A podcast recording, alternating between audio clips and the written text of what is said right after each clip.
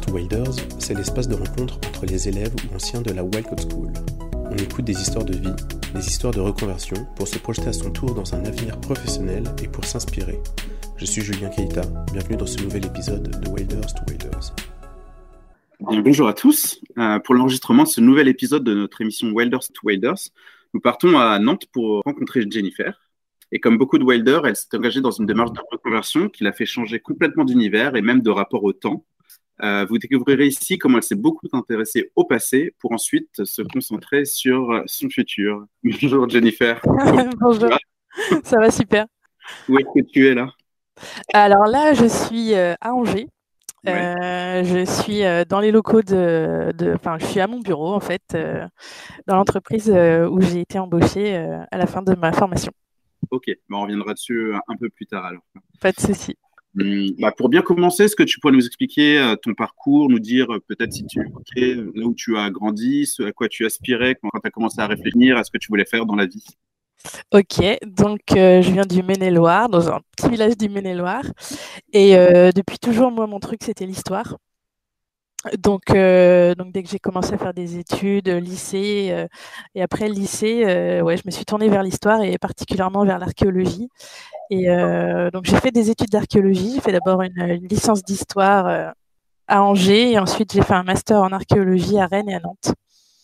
Et donc voilà, j'ai fait plein de stages. ça, j'adorais ça. Et euh, donc j'ai commencé à travailler en archéologie en tant qu'archéologue, euh, d'abord pour, euh, pour l'État sous l'INRAP et ensuite pour des collectivités territoriales. Donc j'ai été amenée à bouger un petit peu partout en France pour l'archéologie. Super. Est-ce que tu avais une forme de spécialisation? Alors non, moi j'avais pas de spécialité. Je pouvais intervenir sur tout type de terrain et pour toute période. Après, c'est vrai qu'il y a des archéologues qui sont plus spécialisés, mais moi non, c'était vraiment du général. Et quand, étais, euh, quand tu travaillais pour des collectivités territoriales, c'était par exemple quand il y a des chantiers de construction, des choses comme ça, et qu'on doit commencer par faire des fouilles pour vérifier ce qu'il ce qui, y a dessous? C'est exactement ça. En fait, avant toute construction, euh, tout chantier ou euh, une ligne LGV, par exemple, ce genre de choses, on a ce qu'on appelle un diagnostic archéologique avant. Donc, euh, les archéologues interviennent, regardent s'il y a quelque chose en faisant des tranchées, en fait. Et donc, s'il n'y a rien, bon, bah, le, la réalisation peut se faire. Et s'il y a quelque chose, on fait ce qu'on appelle une fouille archéologique, du coup, et on ouvre l'intégralité du terrain pour, pour faire la fouille. Incroyable. Qu'est-ce que ça t'a amené à découvrir euh, de plus spectaculaire pour, euh, pour le commun des mortels comme moi? Euh, Alors, par exemple, il y avait des choses. quand il y a des choses inattendues, c'est toujours un peu sympa. Par exemple, j'ai travaillé au nord du Mans pour la LGV Paris-Bretagne et donc on était sur un site d'extraction de minerais de fer. Donc comme ça, c'est pas pas très sexy, mais donc on avait des, puits d'extraction un peu partout. Et en fait, dans un des puits, on a retrouvé deux squelettes dans le fond d'un puits. On s'attendait pas du tout à tomber là-dessus.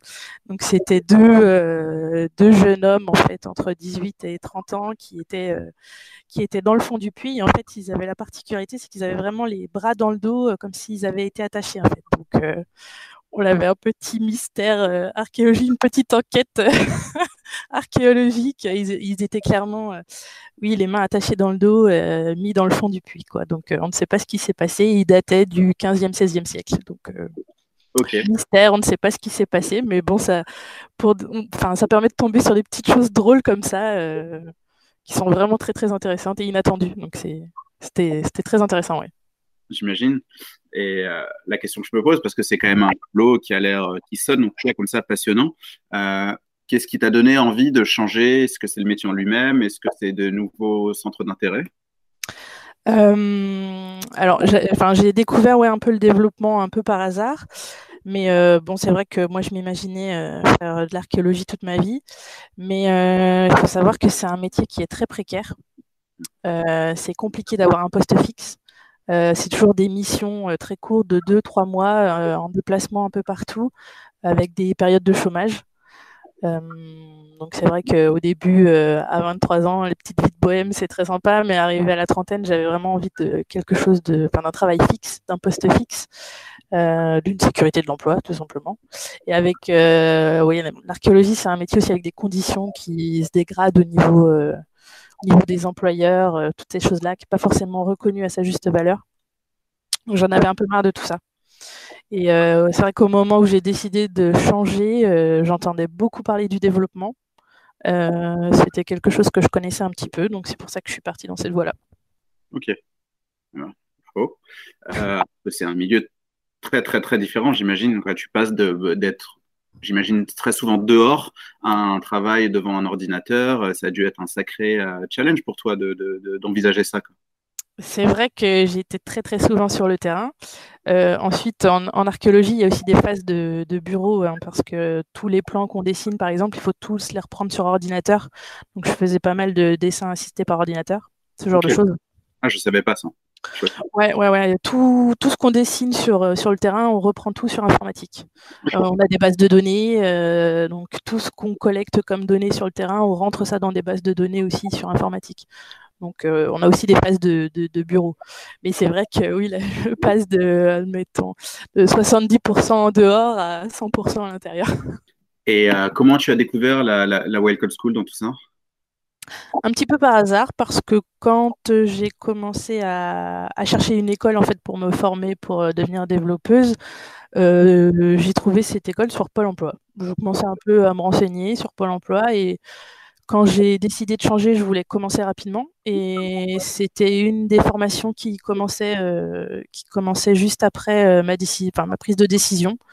Donc je me suis tournée directement vers la Wild pour, pour des demandes de renseignement au début. Et tu as fait quelle session? Alors, c'était en février 2019. J'ai commencé en février 2019, ouais. Et au final, ton expérience d'archéologie de, de, a duré combien de temps? J'ai été archéologue pendant 7 ans. 7 ans Ouais, 7-8 ans, ouais. Ok. Et euh, comment ça s'est passé pour toi la formation à la Wild? Ça s'est très très bien passé. Euh, j'avais un peu peur au début vraiment parce que je me suis dit je passe du, du je change complètement de métier. Honnêtement, la première semaine, je me suis dit mais qu'est-ce que je fais là? Je me suis dit mais je suis dingue d'avoir fait ça, c'est n'importe quoi. Et en fait, euh, en fait, enfin, j'étais vraiment très très motivée. Euh, donc je me suis mis à fond et, et vraiment en plus mes, mes, mes, camarades de promo étaient super et en fait j'ai commencé très vite à, évoluer et à, apprendre plein de choses et à voir que je pouvais faire des choses. Donc c'est ça qui m'a motivée. Euh, le premier projet été vraiment euh, fondamental un peu là-dessus parce que dès tout de suite, on a eu, euh, donc nous, on a eu un, blog à faire sur la ville de Nantes, vraiment juste du HTML, CSS avec un peu de responsivité et du JavaScript si on voulait. Et en fait, on voyait qu'en une semaine, on était capable de, faire une page web propre. Donc c'est ça qui m'a motivé pour la suite. Je me suis dit, ouais, en cinq mois, je vais apprendre plein de trucs. Quoi. Donc euh, mm. c'est ça qui m'a bien motivé. Ouais. Est-ce que tu as une anecdote heureuse que tu voudrais nous partager, à laquelle tu, tu repenses parfois? Euh, Comme ça, je dirais le, le premier hackathon. Euh, au début, je me suis dit, oh là là, 24 heures sans dormir, qu'est-ce que c'est que ce truc? Je me trouvais ça un peu bizarre et en fait, je me suis éclatée.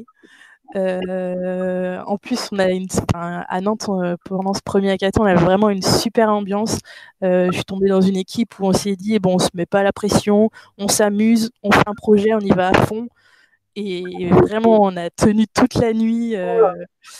Et non, c'était vraiment, on s'est vraiment amusé et éclaté. Et à la fin, euh, donc nous, on a fait un, petit jeu où on, a, repris euh, Mario Bros pour euh, qu'on a modifié un peu et non, vraiment, de voir le résultat qu'on pouvait avoir en plus en 24 heures, enfin, c'était génial. Quoi. Non, vraiment, je me suis éclaté pendant ce hackathon.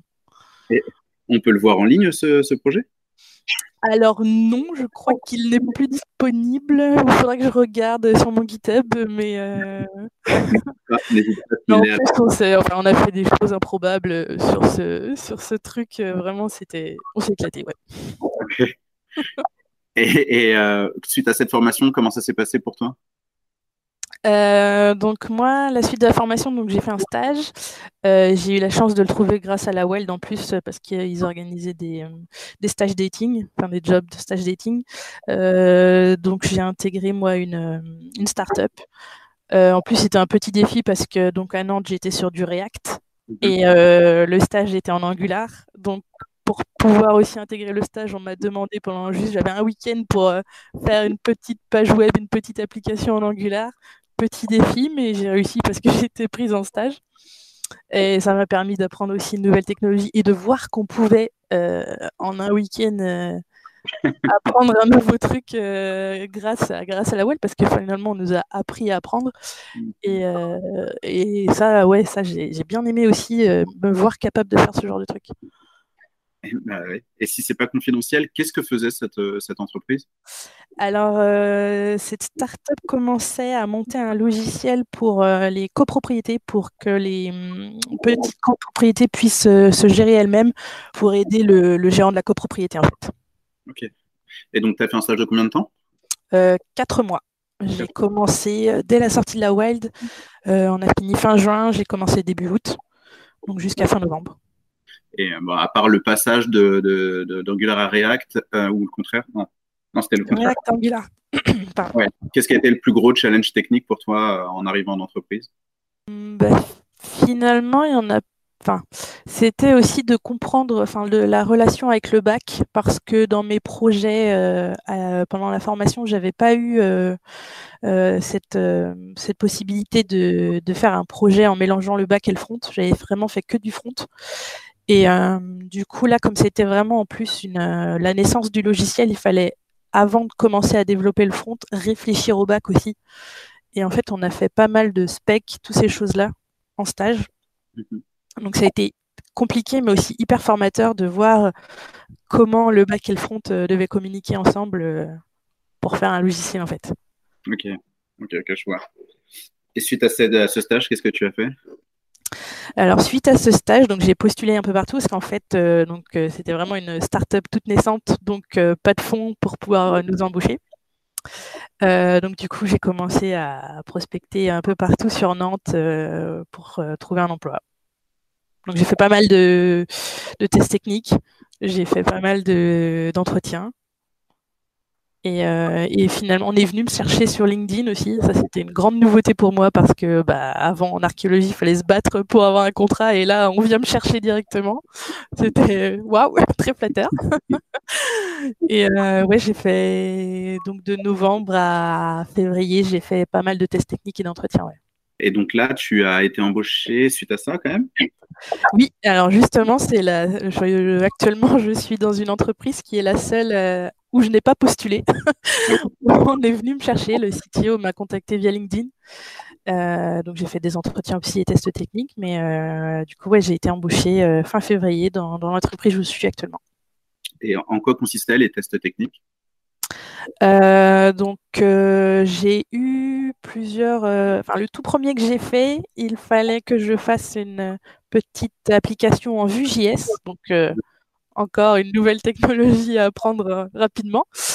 mais bon, c'est, enfin, ça permet de se former aussi, de voir autre chose. C'est quand même cool. C'était surtout ça, oui, des, petites applications à mettre en place avec souvent des appels API. Euh, là, c'est ce que j'ai eu à faire pour euh, l'entreprise où je suis actuellement aussi. Petite, euh, petite application. Donc actuellement, je suis en Angular, donc petite application en Angular avec appel à API. Et à quoi ressemble ton équipe? On est une petite équipe pour le moment. Là, on est 6 développeurs, 7 développeurs. là où je suis actuellement. Alors, on est en pleine réorganisation parce qu'on va embaucher chez nous. Donc, on va passer à 12 développeurs. En fait, euh, pour le moment, on est une équipe de 7 développeurs et on va passer à trois équipes de 12 développeurs. on se réorganise entre Legacy, euh, V2 Front et V2 Back. Et comment tu as été euh, accompagné après tout recrutement pour comprendre l'environnement de travail, les technologies utilisées? Est-ce que tu as eu quelqu'un de référent? Exactement, oui, j'ai un, j'ai un, parce qu'en fait, euh, j'ai la chance d'être dans une entreprise actuellement qui continue de me former. Donc, euh, pendant nos sprints, j'ai deux jours de formation euh, pendant nos sprints de 15 jours. donc, ils m'offrent, enfin, j'ai toutes des formations en ligne, des vidéos, ce genre de choses, formation, enfin, ce que je trouve en fait pour me former. Et en fait, euh, donc j'ai un mentor qui, euh, qui est là pour euh, vraiment m'accompagner, m'aider dès que j'ai des questions. enfin, de toute façon, dans notre équipe front, on est deux, donc il y a moi et mon lead. Et ouais, ouais, il est vraiment là pour m'aider à monter en compétences et me former. Et tu es resté en contact avec des autres wilders de ta session? Oui, tout à fait. Euh, avec quelques-uns, oui. Euh, enfin, on va faire du sport ensemble. Et euh, même si moi je suis à Angers et eux sont restés sur Nantes, mais ouais, ouais, complètement. via sur LinkedIn, Twitter ou en, en, vrai, on continue de, on continue de se voir. Ouais. Ok, super. Et à l'issue, à terme, tu te vois évoluer vers quel genre de poste? À l'issue, euh, donc j'ai encore pas mal euh, de formations à avoir par moi-même, mais j'aimerais bien être lead un jour.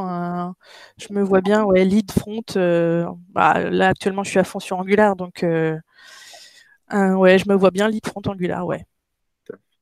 Et tu as des conseils pour continuer de se former un peu toute la vie pour les pour les wilders euh, bah, déjà pouvoir avoir quelqu'un avec soi. Euh, enfin voilà, moi mon, mon collègue s'appelle Mathieu et il est toujours là pour répondre à mes questions, m'expliquer des choses euh, quand je comprends pas. C'est vrai que c'est quand même bien d'avoir quelqu'un qui soit expérimenté, qui soit là euh, quasiment euh, 7, 7, jours sur, enfin, pas 7 jours sur 7, mais le temps qu'on est au travail, je sais qu'il est accessible. Mmh. c'est bien ouais, d'avoir quelqu'un de physique pouvoir répondre à ces questions. Après, c'est vrai qu'il y a énormément de, sites de formation qui sont bien faits. Euh, moi, je sais que je suis sur Plural Site.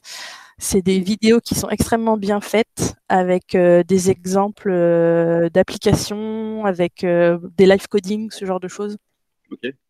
Enfin, moi, je sais que je suis très visuel et il faut que je tape aussi. Donc, de voir le live coding et de faire l'application à côté, ça m'aide beaucoup. Bah, écoute, merci pour tout ce partage. Est-ce qu'il y a une dernière chose que tu voudrais ajouter, t'adresser au prochain Welder, euh, à tes collègues de session ou même à l'équipe de la Weld euh, bah Déjà, l'équipe de la Weld, merci, parce que euh, vraiment, grâce à la Weld, bah, j'ai pu vraiment changer de vie complètement. je suis passée d'archéologue à développeuse web en, un an. Enfin, vraiment, je, je, m'attendais pas à ça. Je pensais pas que j'aurais une évolution aussi rapide. Ça a été très rapide en fait. C'est ça qui est bien. Euh, parce que moi j'aime quand ça bouge et quand c'est dynamique, donc euh, c'est vraiment top. Euh, je voudrais dire aux Welders aussi de, comme quoi il faut oser le faire parce que, enfin, vraiment passer de l'archéologie au développement, on pourrait croire que c'est pas possible et si ça l'est, il faut s'accrocher parce qu'il y a des moments qui sont un peu durs où on a des petites baisses de morale aussi pendant la formation, mais c'est normal parce qu'on a on a des informations qui nous viennent, mais vraiment euh, énormément et tout d'un coup pendant cinq mois. Mais, euh, mais il faut s'accrocher et même s'il y a des petits moments où on a des petites baisses de morale, il faut savoir que ça remonte toujours. Euh, moi, j'ai eu la chance d'être dans une super promo. tous, les welders de la promo de Nantes étaient géniaux. on avait aussi ceux de la session précédente qui étaient super aussi. Euh, j'ai eu la chance aussi d'avoir des formateurs euh, trop bien. Enfin, vraiment, euh, Simon à Nantes, il était top. François, qui lui était en PHP, mais il était là aussi pour les JS, donc ça c'était cool aussi. Et, deux managers aussi qui étaient vraiment très bien, et qui étaient là pour nous aussi. Donc vraiment, j'ai eu des super conditions pour, pour pouvoir réussir cette reconversion. Ouais. Justement, tu as, évoqué ça tout, de suite, le, lien avec les anciennes promos. Est-ce que toi, tu continues d'avoir des échanges avec les, sessions actuelles? Alors non, j'ai pas trop de contact avec les sessions actuelles. En plus, je suis maintenant à Angers, donc c'est un peu plus compliqué pour euh, pour aller voir. Enfin, quand il y a des événements à la Wild à Nantes, pour y aller parce qu'il y a quand même un petit peu de route. Et, euh, euh, j'ai aussi d'investissement personnel au niveau de l'entreprise où je suis, donc euh, j'ai pas mal de taf. Mais je sais que j'ai contact avec les welders de ma promo, mais c'est vrai que les, ceux actuellement n'ont pas beaucoup. Voire pas du tout. ok. En tout cas, merci beaucoup, hein, Jennifer, pour, pour ton enthousiasme et pour toutes ces informations que tu nous as partagées. J'espère que ça vous sera utile c'est bah, déjà la fin de cet entretien. Euh, si vous avez envie de découvrir d'autres profils, des secteurs particuliers, n'hésitez pas à me le faire savoir. Euh, en tout cas, prenez soin, euh, prenez soin de vous tous et à très bientôt sur Internet ou ailleurs. Bah, merci, merci Jennifer. De rien. Merci.